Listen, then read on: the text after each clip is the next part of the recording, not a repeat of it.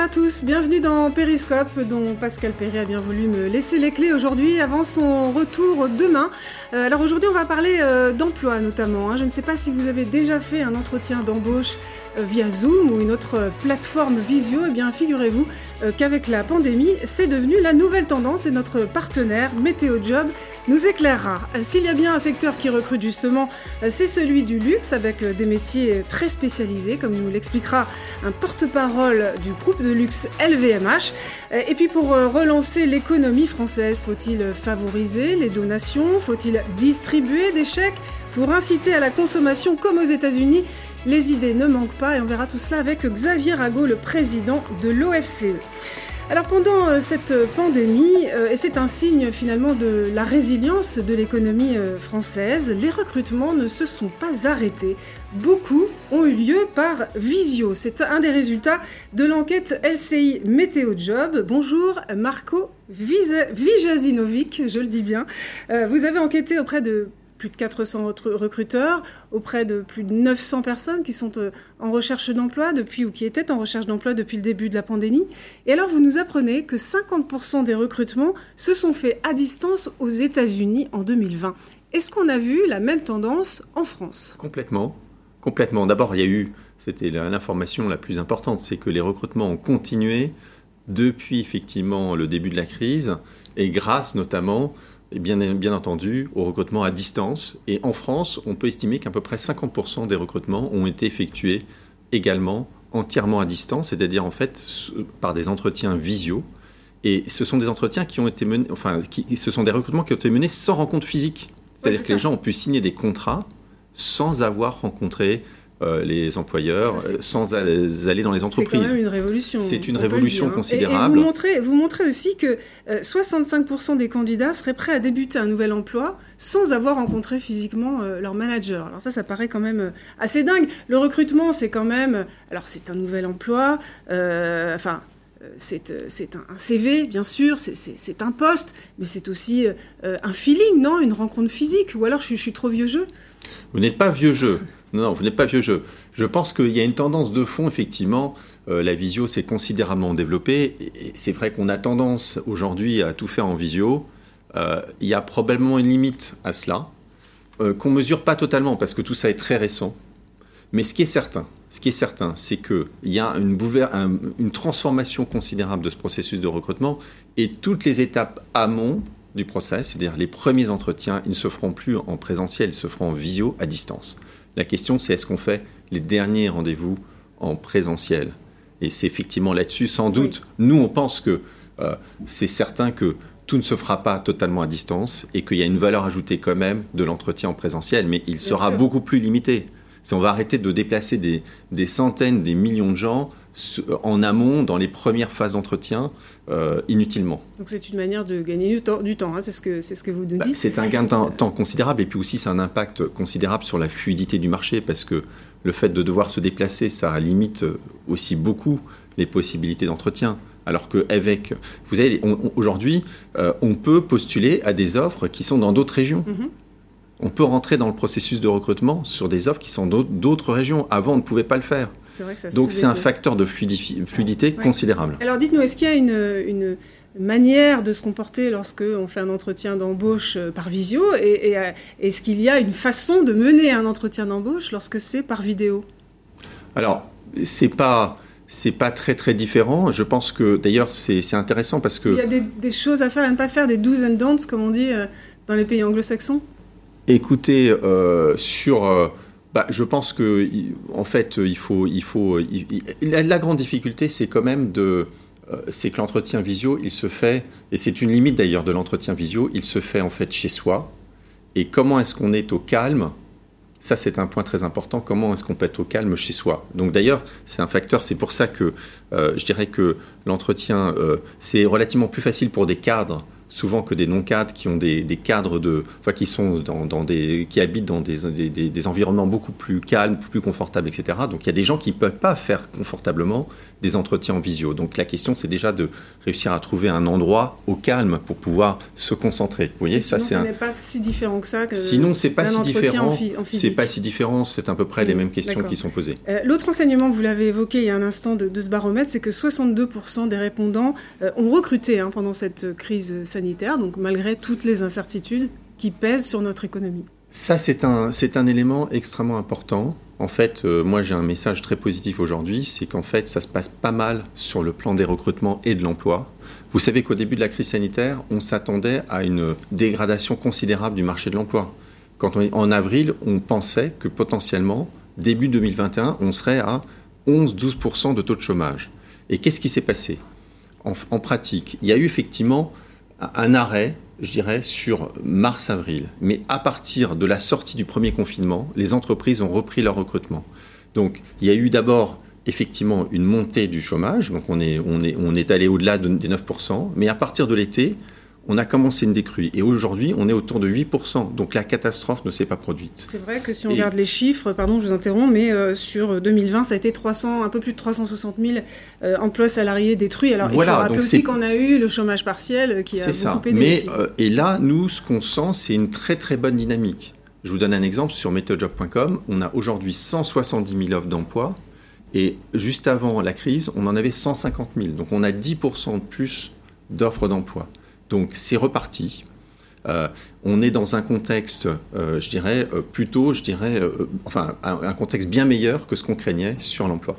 Alors, lorsqu'il y a recrutement, quels sont les, les, types de contrats qui sont passés?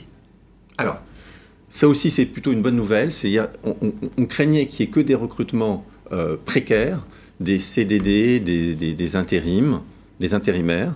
Mais en fait, on a eu pratiquement la moitié des recrutements qui ont été faits en CDI. Donc ça, c'est une bonne nouvelle. On voit en effet que c'est 46% de CDI et 41% de, CDD. Donc ça, c'est un autre enseignement également. Ensuite, la tendance des entreprises, c'était plutôt de recruter des gens plutôt expérimentés.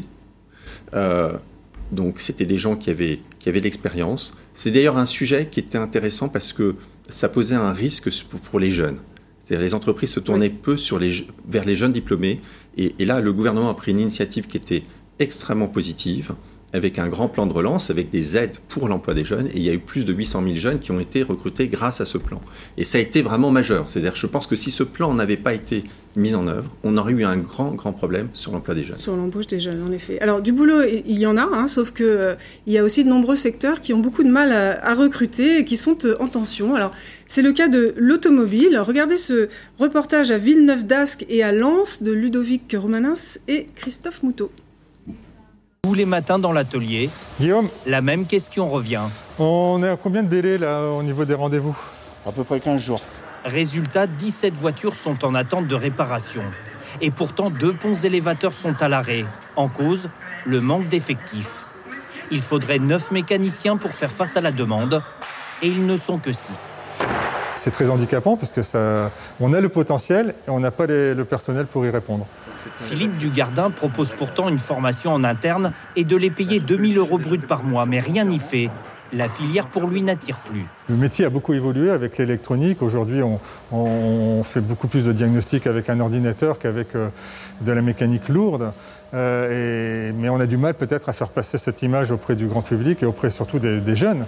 Pour les motiver, la formation se réinvente, comme ici à Lens, dans ce garage-école. La nouvelle promotion accueille actuellement 22 jeunes. Jérémy et Kylian viennent tout juste de démarrer leur CAP, mais ils ont déjà été repérés par des professionnels qui souhaitent les embaucher dès qu'ils sont diplômés. Dans deux ans, leur avenir est presque assuré. Je sais que je vais sortir d'ici avec euh, un diplôme et une formation correcte, même plus que correcte, et un travail. Je me dis, euh, après mon CAP, je peux directement travailler, ça me motive. Mécanicien, carrossier, technicien automobile, la filière recrute en permanence. 50 000 emplois sont à pourvoir cette année. on parlait de, des jeunes à l'instant et des entreprises qui ont été incitées à les embaucher, mais aussi des jeunes qu'il faut convaincre que certaines filières ne sont pas si vieillottes, hein, comme par exemple l'automobile. Quels sont les autres secteurs qui, sont en tension comme ça et qui sont pourvoyeurs de, centaines de, Ce qui se passe, c'est qu'en fait, on a pas mal de secteurs et de domaines qui sont structurellement en tension en France. Donc, il y a toutes les fonctions de techniciens spécialisés, comme effectivement des mécaniciens. Donc ça, c'est des secteurs qui sont en tension de manière structurelle. Mais vous avez aussi les services à la personne, vous avez l'agroalimentaire, vous avez le BTP, vous avez euh, tout ce qui est fonction comptable, vous avez toutes les fonctions commerciales, vous avez l'informatique, et il y en a d'autres. Et euh, si vous voulez, toutes ces fonctions, elles sont structurellement euh, pénuriques. Ça veut dire quoi? Ça veut dire que il y a très peu de gens qui sont, qui sont sans emploi dans ces secteurs. Et donc, c'est un peu paradoxal. Quand il y a une crise, il y a moins de, de, postes proposés à un moment donné, sauf qu'en face, il y a peu de gens en mhm. poste, et les gens qui sont en poste ne veulent pas bouger. Et actuellement, ce qui se passe d'ailleurs, c'est qu'il y a beaucoup de gens qui ne veulent pas bouger en général dans les entreprises. Donc vous avez une tension sur le marché de l'emploi. Oui, les gens ont peur. Et donc, vous avez actuellement une tension extrêmement vive sur le marché de, de l'emploi, et les entreprises ont du mal à recruter.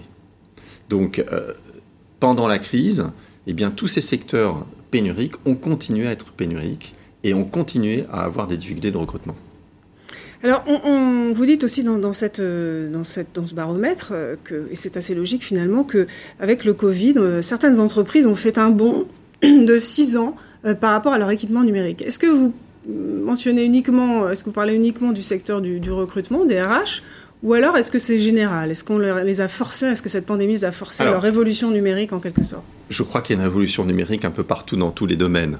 Moi, je suis concentré, et je vous parlais du domaine des, du recrutement, et ça, c'est extrêmement intéressant parce que le, domaine du recrutement, en réalité, il ne marchait pas. Il ne, pourquoi je le dis qu'il ne marchait pas? Euh, Dans le passé, il ne marchait pas. Vous aviez un recrutement sur deux en CDI en France qui était une erreur de recrutement Un sur deux. Un sur deux. Alors pourquoi je dis que c'était un sur deux? C'est-à-dire en fait, une personne sur deux recrutement, recrutée en CDI n'était plus dans son entreprise au bout de 18 mois. Donc c'est une erreur de recrutement. On peut estimer que c'est une erreur de recrutement. Donc ce, ce processus ne fonctionnait pas. Et donc la bonne nouvelle, c'est que la crise emmène, amène une digitalisation qui va transformer ce processus et qui va l'améliorer de manière drastique. En quoi ça Éclairez-nous? Ça va d'abord, ça va le fluidifier. On a parlé d'entretien visio. L'entretien visio, ça permet de d'être en relation avec des, des, profils très différents à distance, etc. Alors qu'avant, c'était vraiment euh, limité. Euh, il y a l'entretien vidéo différé. L'entretien vidéo différé, c'est aussi quelque chose qui s'est considérablement développé pendant la crise. C'est-à-dire les gens enregistrent une petite vidéo de 2-3 minutes où ils peuvent présenter leur motivation, leurs soft skills, leur personnalité. Et ça, c'est aussi très important pour fluidifier le marché. Parce que ça veut dire qu'on ne sélectionne pas les gens que sur la base d'un CV, mais aussi sur la base de leur motivation, de leur personnalité, de leurs soft skills. Alors là, là je réagis tout de suite, parce que est-ce que ça favorise pas euh, une certaine catégorie euh, de candidats, les jeunes, ceux qui sont euh, agiles avec le numérique, par exemple? Clairement, l'entretien vidéo différé, qu'on a vu se développer considérablement, il va il est adapté et il va fonctionner pour à peu près 50% des postes. C'est ça. Il y a 50% des postes où c'est pas forcément l'outil, euh, je dirais, le plus, le plus pertinent, mais sur 50% des postes, tous les postes où effectivement on demande, par exemple, de faire du service aux clients, euh, les postes commerciaux, enfin, il y a toute une série de postes où effectivement l'entretien vidéo différé paraît absolument incontournable. Ensuite, vous avez un troisième, une troisième transformation qui va s'opérer maintenant, c'est euh, la digitalisation euh, de ce process avec par exemple des sites carrières intelligents. C'est-à-dire que les, entreprises vont, mettre en ligne des, sites Internet pour le recrutement qui seront beaucoup plus développés, avec euh, beaucoup plus de vidéos, avec des expériences immersives. Et donc les gens vont pouvoir beaucoup mieux comprendre les entreprises. Donc ce, rapprochement aussi sera plus qualitatif. Les candidats comprendront quelle est la culture de l'entreprise. Euh, vous avez aussi des outils au niveau des recruteurs qui vont permettre d'accélérer le process de recrutement. Quand vous regardez tous les éléments, vous... dernier point que je voulais mentionner, c'est le recrutement éthique. Parce que la digitalisation, ça entraîne aussi plus de transparence. Et donc, ça veut dire qu'une entreprise qui ne pratique pas du recrutement éthique dans, à l'avenir sera pointée du doigt très rapidement sur les réseaux sociaux. Mm. Donc, cette, cette transformation qui est digitale, elle est extrêmement positive pour le recrutement. Alors il y a un autre chiffre, et on va finir là parce que le temps file, mais un autre chiffre m'a interpellé dans ce baromètre. 66% euh, des candidats euh, qui cherchent un emploi ont adapté leur recherche d'emploi et se disent même prêts à évoluer dans leur carrière. Euh, et 45% disent qu'ils accepteraient un emploi plus précaire. Alors là, est-ce que vous pensez qu'ils anticipent un marché du travail qui va être dégradé avec cette crise, même si on l'a vu on a limité les gains en termes de destruction d'emplois. Alors comme je l'ai dit tout à l'heure, effectivement, les gens qui étaient en poste, ils étaient assez frileux. Donc les gens qui étaient à la recherche d'un emploi, souvent ils étaient hors poste. Et c'est vrai que le contexte était un peu anxiogène. Et donc, ils se sont, euh, euh, les, personnes se sont mis dans, euh, cet esprit-là de se dire il faut plutôt prendre un poste, y compris précaire, que rester en dehors du marché de l'emploi. Et je pense qu'ils ont raison, parce qu'il est toujours préférable de prendre un poste, par exemple, d'intérimaire, que rester, que être hors poste. Donc je pense que cette stratégie, ce raisonnement était le bon. Eh bien, merci euh, Marco. Vu Jazinovic, ce sera le, mot de, la fin. Euh, on a parlé avec vous des, métiers euh, en tension. Il y a aussi en, France, et ça c'est un vrai atout dans notre pays, nous sommes quand même un des champions mondiaux du luxe, il y a des métiers d'excellence qui ont l'avantage d'être peu délocalisables. Regardez par exemple dans le domaine de la sellerie, ce reportage de Christophe Abel et Lionel Audibert. Redonner vie à des voitures de collection. Dans cet atelier automobile, tout est fait à la main. La mécanique, la carrosserie et la sellerie. Chaque modèle est une pièce unique, à plusieurs centaines de milliers d'euros. Regarde, quand tu t'appuies dessus, ouais. tu as ton cuir qui suit bien la mousse. Mm. Regarde quand tu vas t'asseoir, regarde les plis comment ils prennent. Ouais, ok. Ça, dans 10 ans, tu as des craquelures partout. Eric, responsable du garage Respire, il a trouvé enfin un sellier garnisseur, un spécialiste du cuir, après des mois de recherche ce que je veux, c'est des gens qui aient l'intelligence de la main. Je veux que, aussi bien mes carrossiers que mes mécaniciens, que mon cellier, ils aient cette intelligence, cette maîtrise de leur, de leur, art. Il y a encore trois ans, Romain était responsable d'une plateforme logistique et gérait 350 personnes. Il a tout plaqué pour sa passion du cuir. Il faut être fier de ce qu'on fait, mais il ne faut pas se dire que c'est acquis. Il faut toujours euh, vouloir aller encore plus loin dans le détail, dans la finition. C'est un métier qui demande un peu de rigueur. Cette rigueur, il l'a apprise ici, dans cette école du cuir, créé en 2017. Là, vous voyez qu'il y a un défaut ici. Alors, ça peut être des piqûres d'insectes, ça peut être des vergetures de croissance, ça peut être le barbelé qui a blessé l'animal et qui va provoquer une cicatrice sur votre cuir. Mathilde travaille pour des grandes marques de luxe. À chaque promotion, elle transmet son savoir-faire à une trentaine d'apprentis. Là, vraiment, ils sont dans un environnement où ils pratiquent du matin au soir. Ils n'ont pas le temps de, s'asseoir et de, ne rien faire. Il y a toujours une petite technique en plus à apprendre. Gainage, garnissage, découpe du cuir. Des techniques que Mehdi ignorait avant sa formation.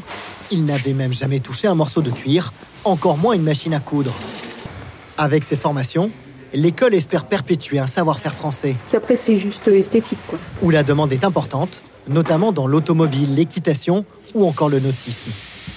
Il y a deux ans, rien qu'en maroquinerie, il y avait 10 000 postes à pourvoir. Mais il n'y a pas que la maroquinerie.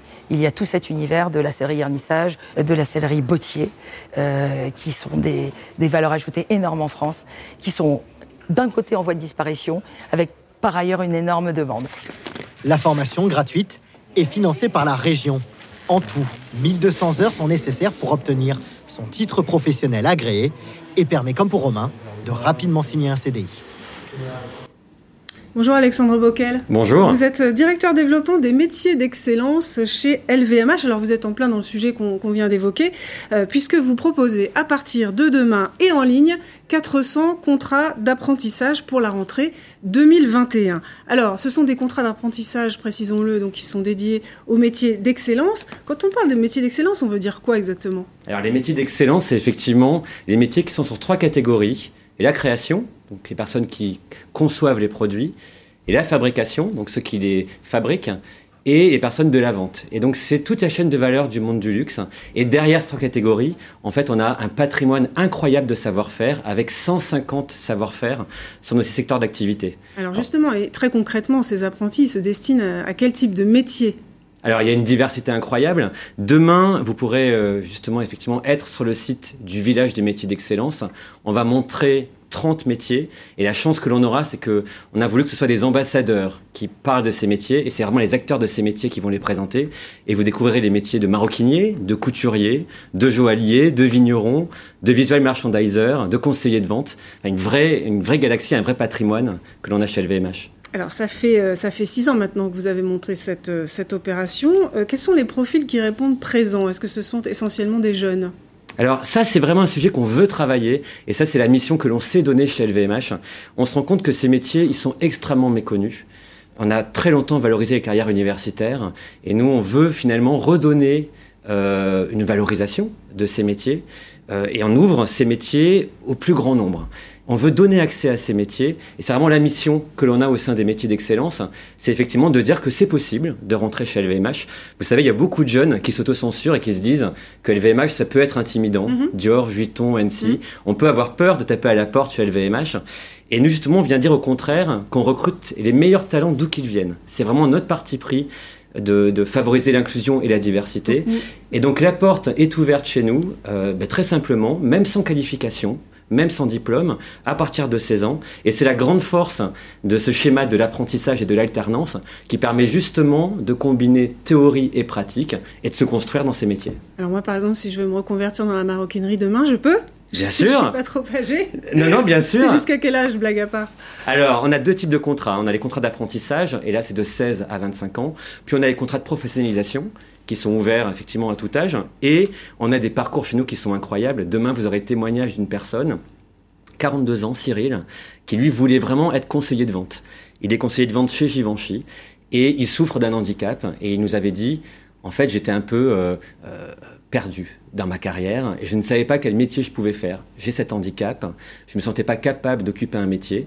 Il a tapé à notre porte et effectivement, on l'a formé, il a fait ce parcours et aujourd'hui, il s'est révélé à lui-même en tant que conseiller vente chez Givenchy avec cette obsession tous les matins de se dire, moi quand je fais ce métier, je le fais pour rendre les gens beaux quand ils rentrent dans nos boutiques. Alors, il y a 400 contrats, hein, euh, on l'a dit. Vous avez combien de candidats chaque année pour 400 contrats d'apprentissage? Alors en général, alors c'est fluctuant suivant les années, on a quatre candidats pour une offre. Euh, donc on a sur 400 contrats 1600 candidats potentiels. Et alors, comment vous les sélectionnez, alors, les heureux gagnants? Alors on a tout un parcours de recrutement et la grande force que l'on a euh, au sein des métiers d'excellence, c'est qu'on travaille avec un réseau d'écoles partenaires. On a identifié 12 écoles de savoir-faire, 12 écoles d'excellence qui viennent nous aider effectivement à tester le potentiel de chaque candidat. Et en fait, le parcours est très simple. hein. Ils envoient un CV, Mhm. on l'étudie, on les fait passer des tests euh, techniques et d'aptitude pour être certains qu'ils sont faits pour ce métier, parce que tous les métiers ne sont pas équivalents, il faut des qualités différentes pour chaque métier, et on les réoriente vers les métiers qui leur correspondent. Et alors, c'est, euh, j'imagine que c'est très variable selon le poste, évidemment, mais pour quel type de salaire, une fois qu'on est sorti de, de l'apprentissage, euh, combien on gagne? Alors, ce qui est très important déjà de dire, parce qu'on le sait très, on le sait pas bien, l'apprentissage n'est pas un mécanisme qui est extrêmement bien connu en France. C'est important de dire que cette formation, elle est rémunérée. Et, et cette formation, elle est aussi encadrée euh, au niveau légal, et elle est basée sur le SMIC. Donc sur cette formation, euh, tout dépend du niveau d'études et du parcours de la personne. Dans tous les cas, quand les personnes arrivent chez nous, alors c'est très dur de vous donner une base de salaire parce que on a 150 métiers et 6 Mhm. heures d'activité. Donc Mhm. trouver une norme, ça va m'être compliqué. Ce qui est sûr, c'est que nous on propose des, des- des métiers où il y a un parcours. On y fait carrière et on peut rentrer par exemple comme apprenti et devenir chef 3 étoiles. Vous aurez demain le témoignage de Arnaud Donquel, qui est euh, le chef triplement étoilé du restaurant de l'hôtel Cheval Blanc et qui nous raconte qu'effectivement il est rentré comme apprenti et il est devenu la star qu'il est aujourd'hui. Oui, ça c'est, assez courant euh, dans, dans la cuisine, hein, euh, chez, chez les chefs. Alors je disais tout à l'heure, ce sont des métiers qui sont assez peu délocalisables. Sans parler de métiers à vie, ce sont des, des emplois qui sont stables. C'est des emplois extrêmement stables. Moi, je vais même vous dire une problématique que l'on a actuellement. On a la chance d'avoir une extrêmement bonne dynamique de croissance. Et tous les ans, on a des postes à pourvoir qui ne trouvent pas euh, leurs candidats. Euh, donc, on a une vraie chasse aux talents qui s'effectue. Et donc, on est très loin de la, de la délocalisation. Au contraire, on réinstalle des emplois en France et dans toutes les régions. On parle du territoire français, mais toutes les régions sont concernées. Quand Vuitton ouvre un atelier dans la Drôme, par exemple, il crée 250 emplois. Et derrière ces 250 emplois, une société d'emballage va venir s'installer, une boulangerie va ouvrir, une école va ouvrir des classes.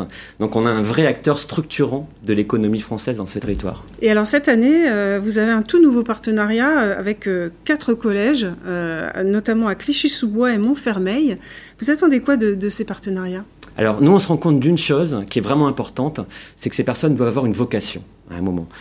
On ne connaît pas bien ces métiers, donc il faut avoir l'idée d'aller vers ces métiers. Ce qui est important, c'est d'avoir un déclencheur. Et ce déclencheur, nous, on veut aider à, le générer. Et donc on a décidé cette année d'aller dans les collèges avec des artisans, avec des créatifs, avec des personnes en conseil de vente qui viennent expliquer leur métier, donc le témoignage, et qui viennent demander à ces élèves de quatrième bah, de pratiquer, c'est-à-dire de faire un petit sac, de créer un parfum, de, coudre une robe. Et en fait, c'est incroyable. On a déjà cette année euh, présenté ce programme à 120 collégiens à Clichy et à Montfermeil. Et c'est incroyable de voir le visage qui est modifié euh, lorsqu'effectivement ils utilisent leurs mains ce qu'ils n'ont pas l'habitude de faire forcément. Moi, j'ai un très beau souvenir à la première session euh, d'un élève qui est venu me voir en me disant, vous savez, moi, je ne pensais pas être fait pour le monde du travail et j'ai l'impression que là, il y a une carrière qui m'attend. Et ça, c'était une vraie réussite. C'est un peu ce qu'on a vu dans, le reportage d'ailleurs. L'idée, c'est de leur dire ne soyez pas intimidés, même si ce sont des, métiers euh, dans le luxe. Exactement. Et le principal, c'est d'être passionné. C'est vraiment d'avoir envie. Euh, tout le reste, j'ai envie de dire, peut aussi s'apprendre. On a la chance d'avoir des tuteurs chez nous, des personnes qui incarnent ces métiers et qui transmettent tout ce qui est nécessaire. Ils transmettent la gestuelle, ils transmettent la poésie, l'élégance, le goût, et ils aident des personnes à se former. Et ça, c'est quelque chose qu'ils peuvent apprendre effectivement dans nos maisons. Donc effectivement, n'ayez aucune barrière, venez nous voir. Nous, on revendique cette envie de singularité et de différence, et donc on est là pour l'accueillir. Très bien. Alors, je m'aperçois qu'on n'a pas donné le lien pour aller voir justement ce village des métiers. Hein, c'est village-me.lvmh.fr. Merci beaucoup, Alexandre Bockel. C'était tout à fait passionnant. Merci à vous. Restez avec nous dans un instant. Euh, dans Périscope, on va parler euh, des outils pour euh, relancer la reprise en France. Les idées foisonnent, vous allez voir.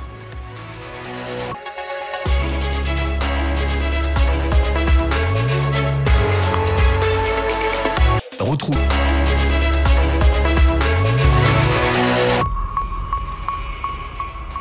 Deuxième partie de Périscope, on s'intéresse à la boîte à outils pour euh, relancer notre reprise euh, en France. Il ne nous a pas échappé que les États-Unis ont voté cette nuit un méga plan de relance de 1900 milliards de dollars. Hein. C'est euh, un peu plus de 1500 milliards d'euros et c'est tout simplement l'équivalent du PIB de l'Italie. Alors, est-ce qu'il faut s'en inspirer? La France et les Européens jouent-ils petit bras à côté? C'est un peu ce que pense l'Observatoire français des, des, conjectures, des conjonctures économiques qui voudrait un, traitement de choc euh, et doubler à minima euh, ce plan de relance euh, de 100 milliards d'euros. Bonjour Xavier Rago, j'ai un peu caricaturé, mais grosso modo, vous pensez qu'on peut muscler un peu ce, plan de relance Avant de vous interroger là-dessus, on va se remettre les, chiffres en tête si vous voulez bien. on compare souvent à coup de pourcentage de, PIB ces plans de relance, et cette comparaison bah, n'est pas très favorable à la France. Alors évidemment, les États-Unis, c'est les États-Unis avec euh, la taille qu'ils ont, mais c'est 14,5% de leur PIB qui est consacré à la relance, alors qu'en France c'est 4%, et on le voit, l'Espagne euh, a aussi consacré 11% de, son PIB. Euh, donc est-ce que la France, Xavier Rago, fait trop peu? Alors, elle fait peu par rapport aux États-Unis, c'est vrai, mais les États-Unis ont un plan vraiment démesuré. c'est un plan vraiment qui nous fait changer de monde, ce qui se passe aux États-Unis. C'est la première chose sur laquelle je voudrais insister. Ce plan de l'ordre de 13-14% du PIB, c'est le plan de relance le plus important de l'après-guerre aux États-Unis. Euh, avec un chèque au ménage de 1400 mhm. dollars. Donc, il distribue directement mhm. euh, de l'argent au ménage, la moitié la plus pauvre, et euh, beaucoup d'argent sur les collectivités locales, sur la crèche, sur le vaccin. Enfin, c'est un plan vraiment très très large, qui est un plan un peu plus élevé que ce qu'on pensait au moment de la campagne de Joe Biden. C'était pas gagné hein, pour le président américain. il avait avancé des noms, mais on pensait mm. que c'était une posture de campagne. Non, finalement, là, on a un changement de, vision du monde, on peut le dire. Hein. Euh, tout ça va être financé par la dette, tout ça va faire un petit peu d'inflation, tout ça va réduire les inégalités avec une, une dimension sociale. Biden a choisi, dans ses premiers 100 jours, d'avoir un plan assez, on dirait, à gauche, euh, par rapport à, euh, au spectre politique américain. et, d'autant, je, vous interromps, que ces 1900 milliards s'ajoutent à un plan de quasiment 1000 milliards qui avait été ratifié par Donald Trump et qui était déjà dévoué bah, à, des grandes, à des grands travaux dans les infrastructures et aussi à des chèques aux ménages. Tout à fait. Il y avait un plan de, effectivement de 900 millions de dollars voté en décembre 2020 et le total donc fait ce montant. En plus, je dirais pour les États-Unis, ce qu'on perçoit, c'est qu'il y a d'autres choses qui vont arriver parce qu'il y a quelques manques dans ce plan euh, Biden, dont on est au courant. Il y a très peu pour la transition écologique, qui, tient à cœur à Biden. Il y a très peu sur les infrastructures. Euh, les infrastructures américaines, le réseau routier, transport, sont peu développés. Donc il y a sûrement, en plus de ce montant-là, des montants additionnels qui ont arrivé pour les infrastructures. Ce qui fait que vraiment, euh, pour les démocrates américains, ils parlaient de, de 1933, de Roosevelt, du New Deal, etc. On n'en est pas très loin. On n'en est pas très loin en termes de changement de mentalité. Alors, pour revenir à votre question sur la France maintenant, parce que Oui, qu'est-ce que les les 4%, qu'est-ce que ça dit de nous? Est-ce que c'est euh, petit bras, comme je Donc, disais? Moi, par rapport à- On a un débat assez fort pour savoir est-ce que ce plan est trop gros ou pas assez gros par rapport aux États-Unis. Moi, je pense qu'il est gros, euh, il est nouveau, et il va changer beaucoup de choses sur les États-Unis. Est-ce que nous, il faut un montant comparable? Vous l'avez dit, notre plan français à peu près un tiers du plan américain. Euh, il est euh, petit. Pourquoi? Parce que, un, ce qu'on appelle le plan de relance, en France, on a quand même utilisé beaucoup d'outils qu'on compte pas dans le plan de relance des 100 milliards, mais qu'on a utilisés, qui sont, et vous, tous les Français le connaissent, c'est l'activité partielle, hein, le fonds de 30 milliards solidarité. d'euros. Voilà. 20 milliards d'euros. Voilà, donc tous ces montants-là, Mm. il faut quand même les additionner. S'ajoute, bien sûr. Voilà, pour être pour pas être trop critique facilement par rapport au plan de 100 milliards. Par rapport au plan du gouvernement, il y a d'autres dispositifs que, que, le- que la France a mis en œuvre. Et on pourrait même compter notre assurance chômage, Mhm. qui, bon, est en cours de réforme, hein, on le sait, mais qui est assez généreuse et qui est un, énorme soutien au revenu des ménages. Les analyses font qu'en France, alors l'un dans l'autre, le revenu des ménages a un tout petit peu chuté dans la crise Covid, mais grâce à tous ces dispositifs, il est resté relativement constant. C'est-à-dire qu'il n'y a pas une chute massive du revenu des ménages. Ça cache des inégalités. hein. On sait qu'il y a des poches de pauvreté dont il faut se préoccuper, mais grosso modo, c'est un problème de pauvreté, c'est pas un problème de la classe moyenne française qui a été Voilà, relativement préservée. Si je comprends bien, c'est un peu normal qu'on ait, entre guillemets, que 4% de notre PIB consacré à la relance, parce que par ailleurs, on a aussi un matelas social euh, qui est conséquent et qu'on a 32% de notre PIB qui est consacré à la dépense sociale. Clairement, ça, ça contribue à maintenir Voilà. en quelque sorte le pouvoir d'achat. Et effectivement, je parle même pas du, du chômage partiel. Voilà, tout à fait. Notre État social développé a des bons côtés, qui est que quand il y a une crise comme celle qu'on a connue, on a les instruments pour assurer du revenu. C'est pas le cas aux États-Unis. Donc ils doivent faire des chèques directement aux ménages pour aider les ménages américains. Bien. Donc voilà, ça c'était pour être pas trop critique par rapport au plan français, parce que une fois que j'ai dit ça, néanmoins c'est Vous sans- dites quand même, faut le doubler. voilà, faut le doubler. Alors on a fait 100 milliards. On peut facilement, sans peser trop sur les finances publiques, hein, sans faire des hausses d'impôts, dans les 5 ans qui viennent, on peut le doubler pour stimuler quoi? Et c'est la différence par rapport aux États-Unis. C'est c'est pas pour donner du revenu aux ménages, c'est pas pour faire des chèques aux ménages, pour la raison que j'ai dite, parce que le revenu des ménages est resté relativement constant. Non, c'est pour autre chose. C'est pour l'investissement public. C'est vraiment investir dans la santé, investir dans l'éducation, investir dans l'écologie et dans le transport de demain. C'est-à-dire que ce que Biden va faire dans quelques mois en réfléchissant aux infrastructures, nous, il faut qu'on le fasse dès maintenant en réfléchissant sur vraiment l'investissement public pour relancer l'économie et définir la France de demain. C'est ce qui est fait quand même un peu. Vous avez 30% de ce, ce plan de relance qui est par exemple dans la transition écologique. Tout ça, c'est des investissements à long terme. Il me semblait d'ailleurs que l'OFCE se disait c'est bien, on fait pour le long terme, on fait pas assez pour le court terme. Tout à fait. Alors deux choses là-dessus. Vous avez raison. Dans le plan de 100 milliards, il y a à peu près 30% qui est pour la euh, transition écologique, financé par le plan de relance européen, en grande partie, hein, euh, qui nous permet ce plan de- de- de- d'avoir cet argent pour faire la relance. Le point, c'est que ces 30 euh, milliards à peu près pour la transition écologique, c'est bien, mais c'est pas assez. C'est pas assez sur le long terme, et c'est que la transition écologique. Il y a d'autres sujets. Il y a l'éducation nationale, il y a euh, l'enseignement, il y a la recherche, dont on a vu que peut-être quand même l'investissement de la recherche, peut-être sur les questions de santé, de vaccins, pourquoi pas, euh, pouvait être un outil pour la France de demain. Donc si on prend l'ensemble des besoins d'investissement public, on arrive à des montants de l'ordre de 100 milliards. Et c'est ça qui nous permettra de relancer l'économie. Et donc la question que vous vous dites est juste, et que, alors, dans cette crise, il faut gérer l'urgence et préparer demain. Si on se concentre que sur l'urgence, et ben demain on peut finir avec une dette publique très élevée et puis on n'a pas pensé à la transition éco- écologique aux générations futures. Et si on gère que demain, et ben finalement on va augmenter les inégalités, voilà la pauvreté à court terme. Donc le grand débat, c'est l'équilibre entre l'urgence sociale et, parfois sanitaire au-delà de ça et l'investissement public.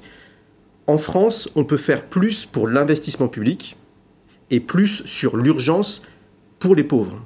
Vous voyez, c'est le revenu de la classe moyenne française est resté relativement constant, mais il y a des poches de pauvreté et c'est cette urgence qu'il faut gérer. Et pour être très direct, c'est quoi la poche de pauvreté la plus identifiée par les économistes en France? C'est les jeunes. C'est les jeunes. Et la question du RSA jeune, elle est dans le Mm. débat. Les jeunes, ils sont hors de notre filet social, hein, qui est construit euh, sur la- le chômage, etc. Les jeunes de moins de 25 ans, ils, ils ont beaucoup souffert dans cette crise. hein. justement, pour les jeunes, euh, il y a des, des pistes explorées, comme par exemple euh, faciliter les donations. Alors ça, on va y revenir. Je voudrais quand même qu'on reste un petit peu sur la comparaison États-Unis, France et, Europe. Il y a aussi un, un problème de rythme, non? Aux États-Unis, c'est très rapide. Alors ça vient d'être voté, mais on sait que ça va être l'exécution va en être rapide. En Europe, euh, c'est très lent l'application de ce, de ce Euh, plan de relance. Vous avez raison. Vous avez raison. Euh, alors, sur la partie européenne du plan de relance, l'Europe n'est pas un État. Donc, euh, c'est pas un congrès qui décide pour décaisser. Donc, il a fallu, pour se mettre d'accord sur le plan de relance européen, discuter avec nos amis finlandais, autrichiens, Très longuement. très longuement, euh, avec un degré de précision et de, de- de- de- parfois de- d'arbitrage sur les montants, euh, qui a pris beaucoup de temps. Bon, ça, c'est notre construction européenne. C'est vrai que euh, ce temps européen nous fait que le, le décaissement arrivera, mais en 2021-2022. Donc, c'est déjà pour demain, hein, c'est pas pour aujourd'hui. Donc, il nous faut utiliser à court terme des montants qui nous permettraient de- d'aider euh, les gens à court terme. Et donc, pour aider les jeunes, on a des outils. C'est il y a un petit danger d'avoir un débat très compliqué sur euh, de très long terme sur la fiscalité des jeunes, alors qu'effectivement il y a une urgence. On peut augmenter les APL pour les jeunes, on peut augmenter les bourses pour les étudiants, et on peut faire des transferts aux, ménages jeunes euh, de l'ordre de 400, 500 euros.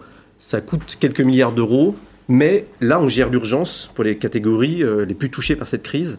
Les jeunes, c'est un peu, un Mm. peu le, le- le maillon faible de ce plan de relance français. Je ne comprends pas pourquoi on ne fait pas plus Et, et pour les c'est jeunes. ça, c'est ça que vous voudriez voir dans les 100 milliards supplémentaires euh, En particulier, oui. de ce plan de relance. Ce sont les actions euh, concrètes pour les jeunes, notamment.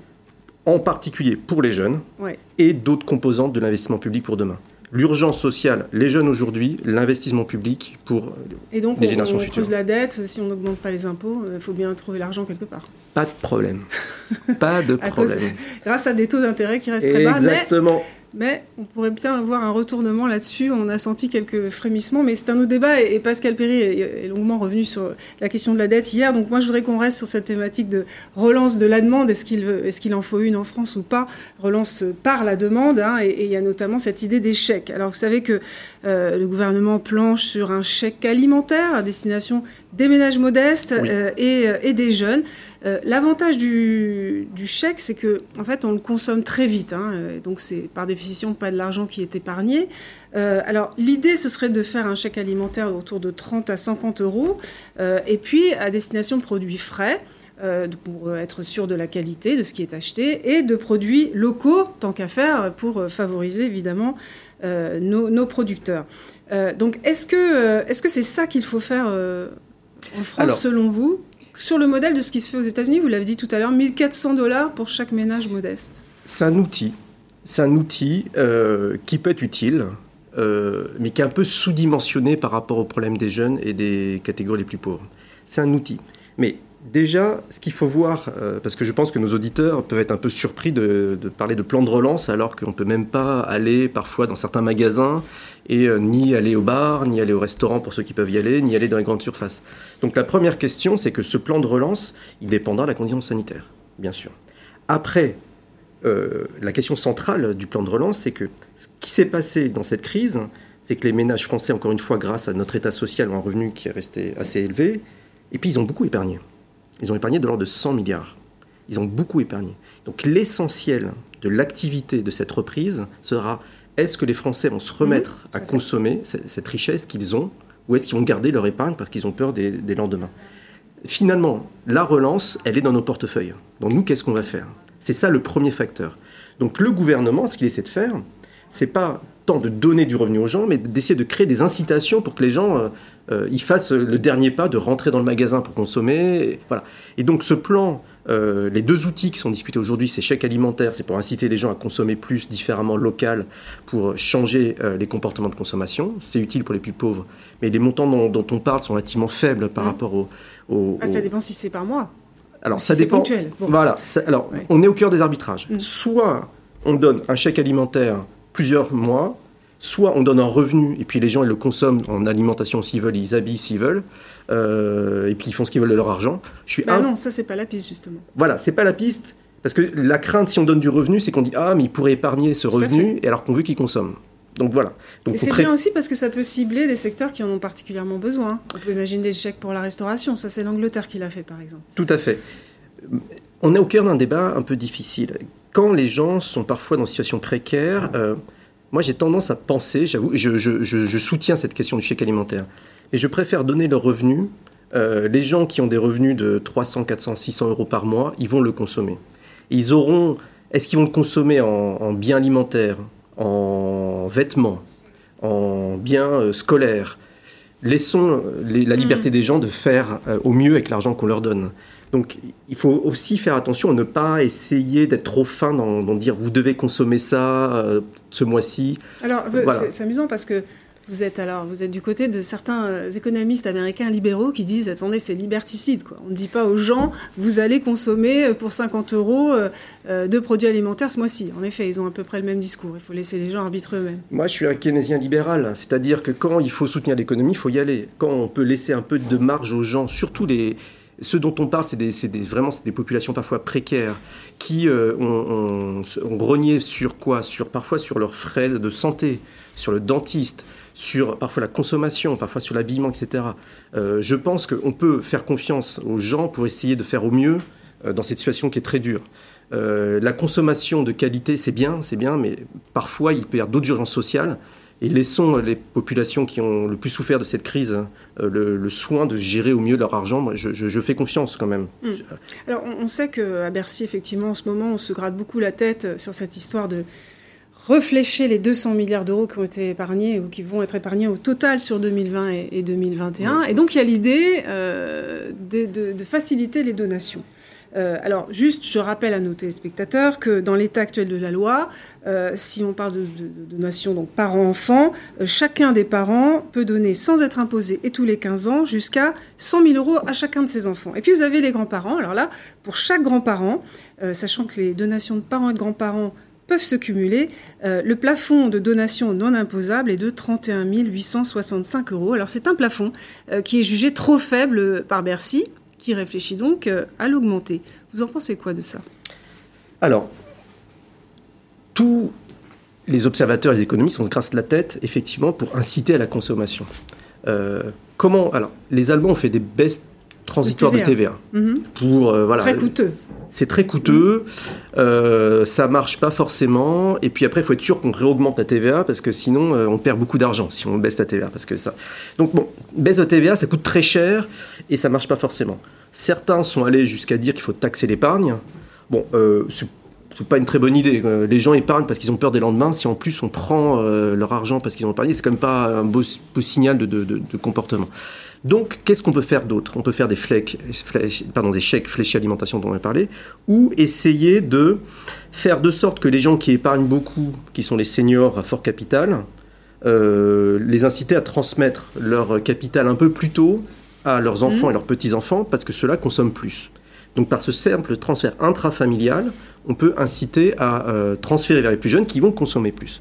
Donc encore une fois, Pas très égalitaire, si je peux me c'est le permettre. point. Deux choses Voilà, là-dessus. C'est l'idée, parce qu'effectivement, ça, ça, c'est les rejetons des familles euh, aisées qui Voilà. en profitent. hein, pas les- Deux choses, c'est que un, euh, on va baisser l'impôt sur les plus riches en faisant ça, parce qu'on baisse euh, les, les frais de succession. Donc on baisse vers l'impôt vers les gens qui ont plus de patrimoine. Donc d'une part, euh, ça se fait pas à budget de l'État constant. hein, on va baisser l'impôt pour faciliter les donations. Donc ça, il faudrait au moins, parce que quand même l'argent public, on a un peu besoin par les temps qui courent, hein, au moins compenser ça de- pour avoir une certaine équité fiscale, taxer d'autres formes de, rémunération. Bon, ça c'est déjà sur l'aspect fiscal. Et puis vous avez raison, c'est que c'est forcément, on va avantager les plus hauts patrimoines qui, au lieu d'avoir parfois légué au décès ou, dans quelques années, vont, donner cet argent plus tôt, avec moins d'impôts payés. Euh, donc c'est assez inégalitaire. C'est assez inégalitaire. Si on envisage un tel dispositif, au moins, je pense qu'on peut réfléchir à ce que ce soit euh, à fiscalité constante. Donc oui, pour faciliter le transfert dans, les familles, mais, faisons de sorte que l'État ne perde pas d'argent euh, dans, le passage. Et, si on peut récolter un petit peu d'argent pour donner encore une fois aux, jeunes parfois des catégories populaires qui ont le plus souffert dans cette crise, on peut arriver à une équité fiscale. Mais juste baisser l'impôt des plus riches pour leur permettre de consommer de manière intrafamiliale, ça me semble pas très. il faut au moins largement compenser pour les populations, pour les jeunes qui n'ont pas la chance d'être nés dans des familles où ils ont un héritage. Quoi, du, du, RSA pour les jeunes, qui est pour l'instant rejeté par le gouvernement? Voilà, d'où l'idée soit du RSA par les jeunes, pour les jeunes, soit euh, d'un chèque euh, pour les jeunes sur le format américain, mais juste concentré sur les jeunes qui ont le moins de revenus pour les aider dans cette crise, euh, parce que encore une fois, c'est eux qui ont le plus souffert. Donc, on est au cœur du sujet qui est qui a le plus souffert de cette crise et en même temps comment on relance la consommation de toute la population. Euh, il faut faire attention aux deux. Il faut relancer la consommation, mais vraiment qu'il y ait une mm. équité fiscale dans cette reprise. Merci beaucoup. Euh, effectivement, ça va faire partie des, défis euh, des mois qui viennent. Merci beaucoup, Xavier Rago. Vous restez avec nous. Dans, dans un instant, le débat avec Valérie Nataf. Et puis, n'oubliez pas, à 18h, la conférence de presse du ministre de la Santé, Olivier Véran, à suivre, bien sûr, en direct sur LCI.